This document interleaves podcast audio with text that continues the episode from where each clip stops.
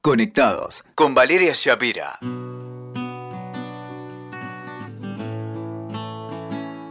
Hola, ¿cómo estás? Hoy voy a hablarte de un tema que, que es muy difícil para, para mí y para vos seguramente si has tenido que poner a dormir a tu querido hijo de cuatro patas o si estás teniendo que tomar esta decisión. Espero que te ayudes. Voy a arrancar con, un poema, un poema anónimo que, que entregaban en alguna veterinaria. Y después vamos a, a esta decisión tan complicada, tan, tan dolorosa. Si sabes que me vuelvo frágil y débil, si el dolor me despierta de mi sueño, entonces debes hacer lo que se debe, porque esta última batalla no puede ser ganada. Estarás triste, lo entiendo, no dejes que tu pena se quede en tus manos. Para este día, más que todos los demás, tu amor y amistad se pondrán a prueba. Hemos tenido tantos años felices. No debes temer por lo que está por venir. Tú no querrás que yo sufra así. Cuando llegue el momento, por favor, déjame ir. Lloro mientras, mientras leo este poema, claro que sí, y lloré mientras, mientras lo escribía en el libro Adiós. Fue un libro muy difícil de escribir para mí, Adiós, cómo afrontar la partida de nuestros mejores amigos. Voy a contarte el backstage de este libro porque esto es lo anticomercial, pero no importa. Eh, yo fui a mi editorial con una propuesta de un libro sobre mi perro y me pidieron que escribiera este, sobre el duelo. Y yo me puse furiosa porque no era el libro que yo quería escribir, pero decidí hacerlo igual. Y con el tiempo, como siempre pasa con estas cosas, entendí el para qué. Seguramente este libro me estaba preparando para la partida de mi perro Joy, que ocurrió a los al mes de, de publicado el libro. Y seguramente este libro también tenía como, como misión ayudar a mucha gente, ¿no? Porque claro, porque cómo vamos a hablar de, de lo que nos cuesta esto, de, de decidir sobre la vida de otro ser, del vínculo que nos, que nos une a nuestros animales queridos, de lo que pasa después de que se van, ¿no?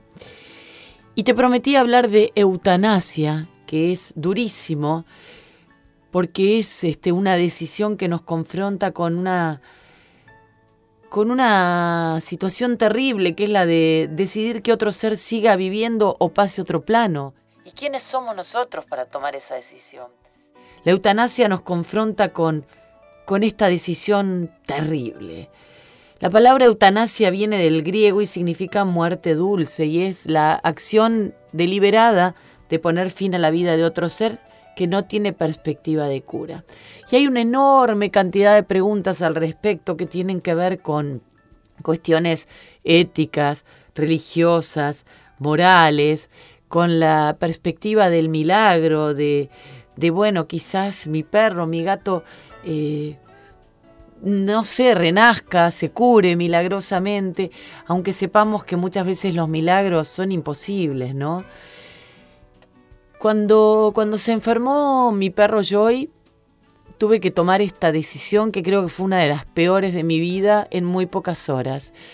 Siempre había fantaseado con, con que lo iba a encontrar dormido cuando llegara a casa y por eso cada vez que me iba de mi casa, aunque fuera a hacer las compras, le decía que lo amaba mucho, sobre todo los últimos años, y que le agradecía todo lo que había eh, hecho por mí y todo lo que me había dado.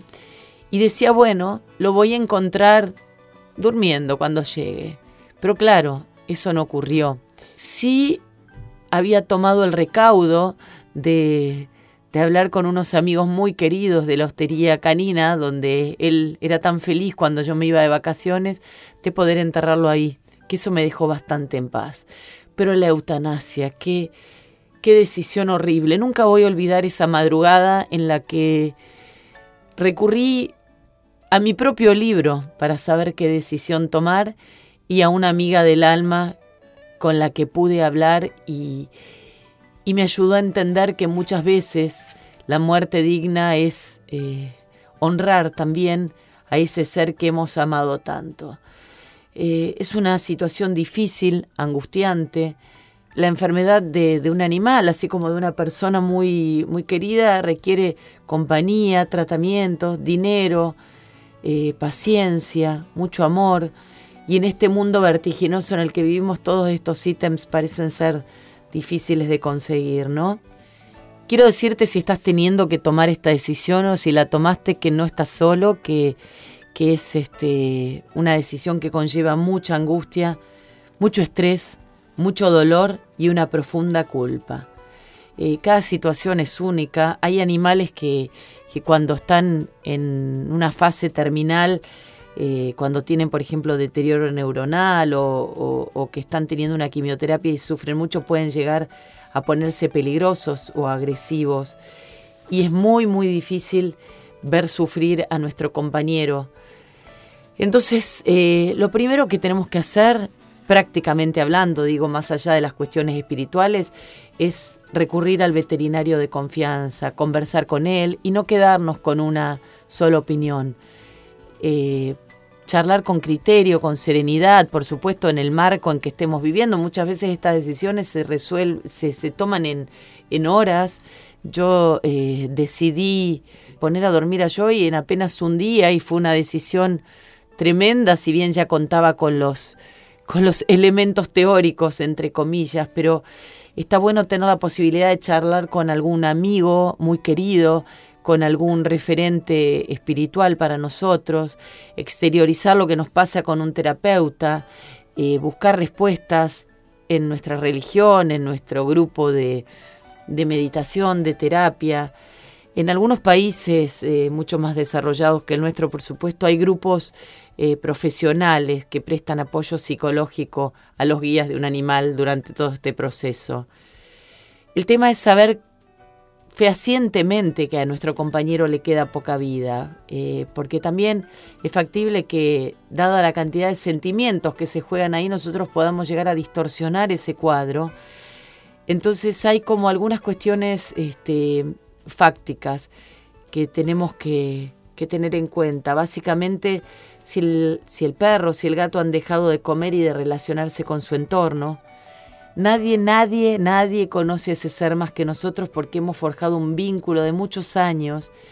El gato en general, dicen los veterinarios, pierden todo interés por el alimento y no conectan con su entorno emocional.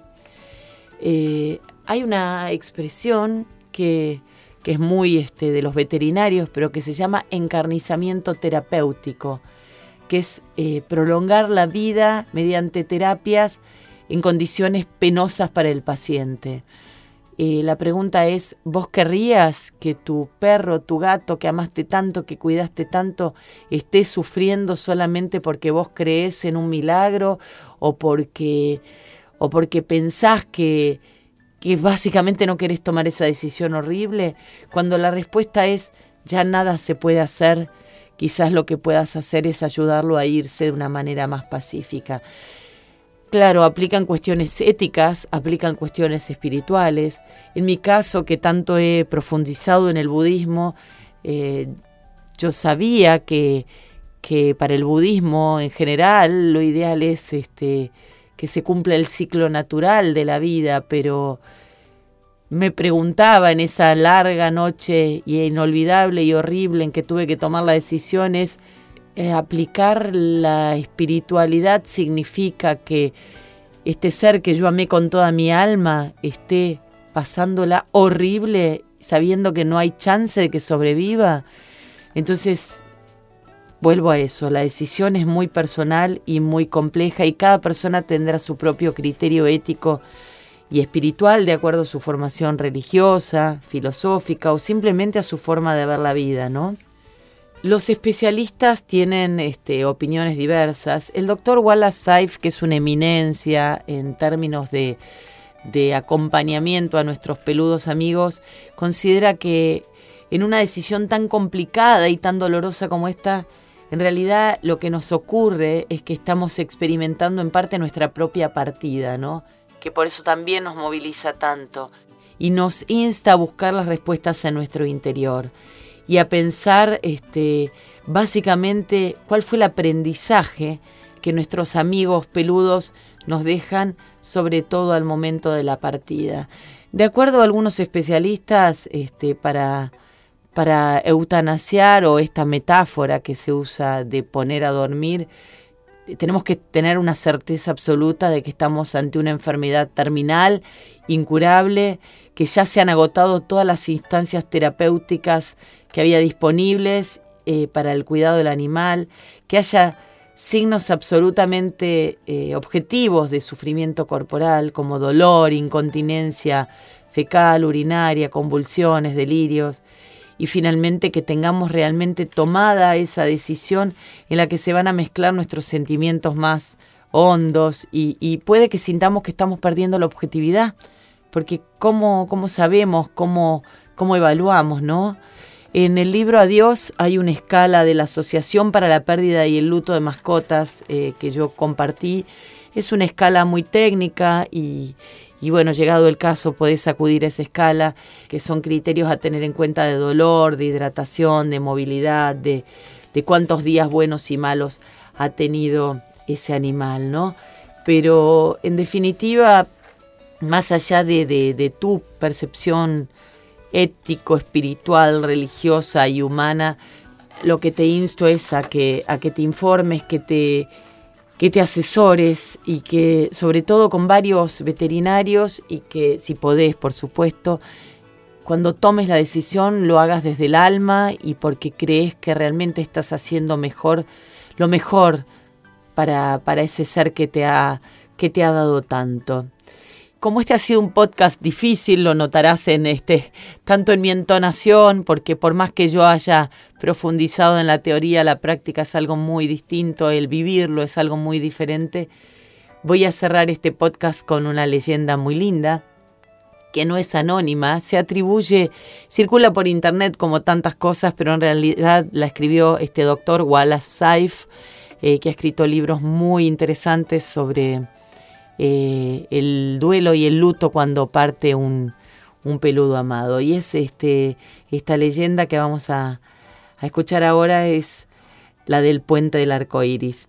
Dice la leyenda que cuando un animal muere, cruza un puente multicolor en que encuentra prados hermosos y donde va a vivir en la plenitud de su inocencia.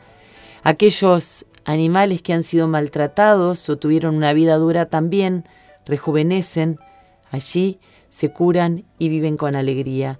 Cada tanto también sube al puente multicolor algún alma gentil que ha dedicado su vida al cuidado de los animales.